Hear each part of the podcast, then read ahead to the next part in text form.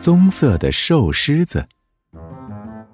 有一只棕色的狮子，从来没有吃饱过肚子，它已经饿得很瘦很瘦了。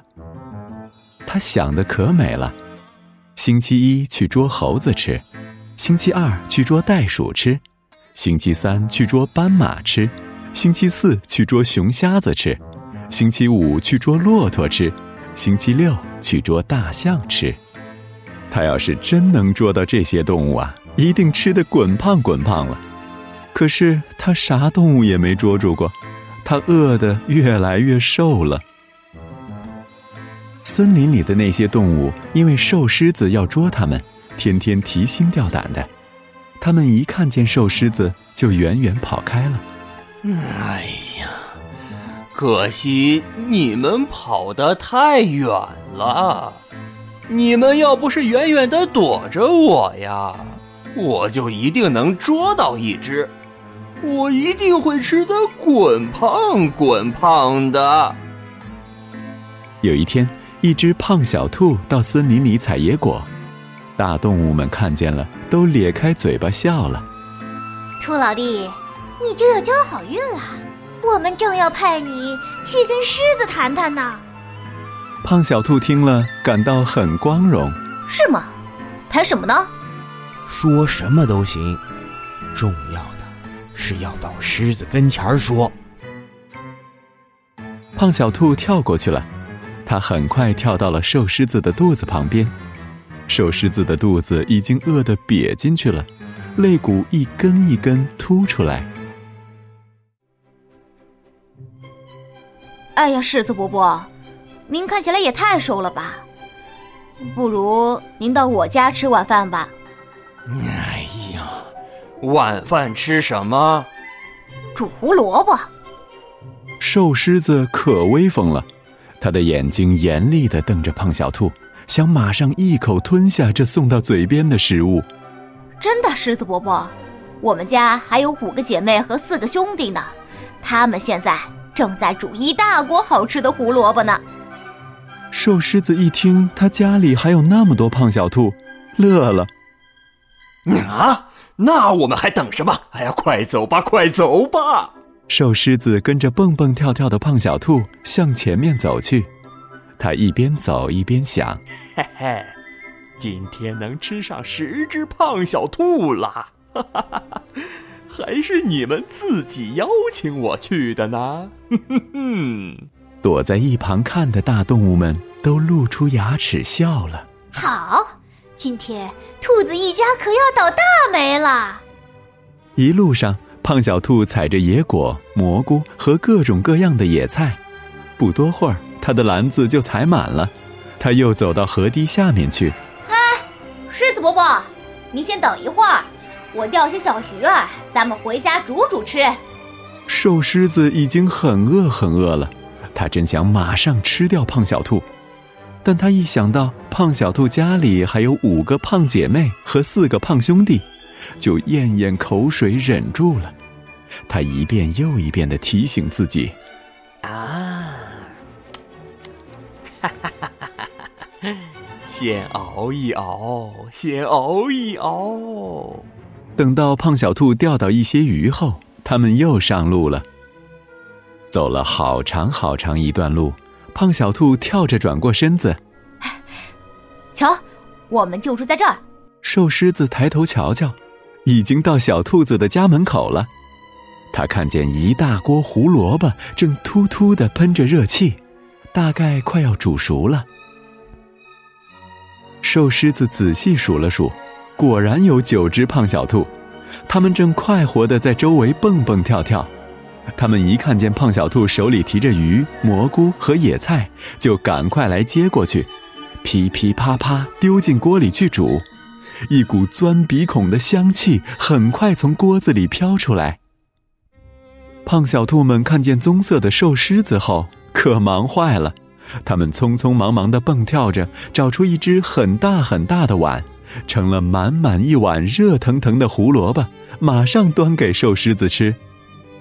瘦狮子又累又饿，他一接过香喷喷的胡萝卜，马上咕喳咕喳吃起来。他吃完一碗，胖小兔们又赶忙给他盛了一碗。瘦狮子吃够了胡萝卜，胖小兔们马上又给他装了满满一大碗野果。瘦狮子吃完野果后，变得不再像原来那么瘦了。他觉得自己的肚子又圆又大，已经没法在平地上移动了。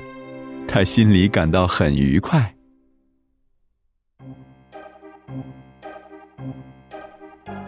嗯，这真是一件好事情。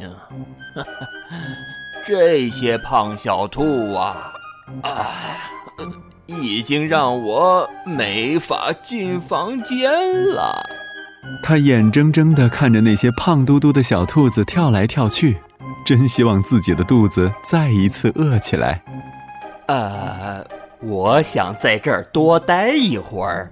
你们欢迎吗？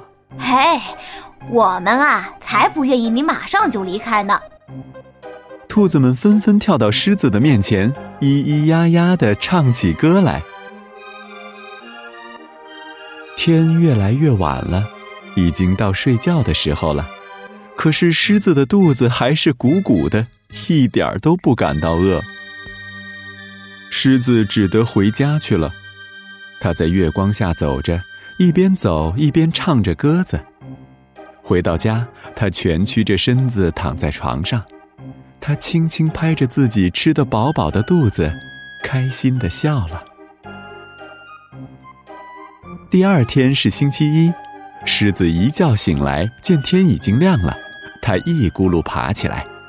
嗯，哼今天是捉猴子的日子。但是它摸摸肚皮，还是鼓鼓的。它一点都不饿，更不想再捉猴子了。它想：“嗯，胡萝卜真好吃。”它还想再吃一些，就离开自己的家，又去访问胖小兔一家了。从此，他不再想捉动物吃了。星期二，他不再去追袋鼠；星期三，不再去追斑马。星期四不再去追熊瞎子，星期五不再去追骆驼，星期六不再去追大象。所有大动物都感到很奇怪，又感到很高兴。他们穿了最好最好的衣裳，一起去看望胖小兔。兔老弟呀，你可给我们办了件好事了，请你告诉我们吧。你是怎么对付那头可怕的瘦狮子的？胖小兔很有礼貌的扑通扑通跳着。啊，就靠我的胆子大，心肠好呀！我们待他好，他也待我们好，我们很快活，他也很快活。他们正说着，那头棕色的狮子从小路上跑来了，它带来了好多礼物，为兔子姐妹采了一篮野果，为兔子兄弟捉了一串鱼。为胖小兔采了一大捆最好最好的野菜，我又来吃晚饭了。狮子向大家摇摇脚爪，接着它坐在软绵绵的草地上，它的肚子已经胖得流油了，他浑身皮毛都滑溜溜的，就像披着一匹绸缎。他很愉快，又饱饱的吃了一顿胡萝卜晚餐。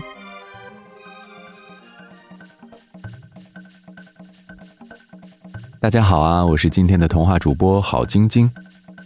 大家好，我是景轩，我是剧中的瘦狮子。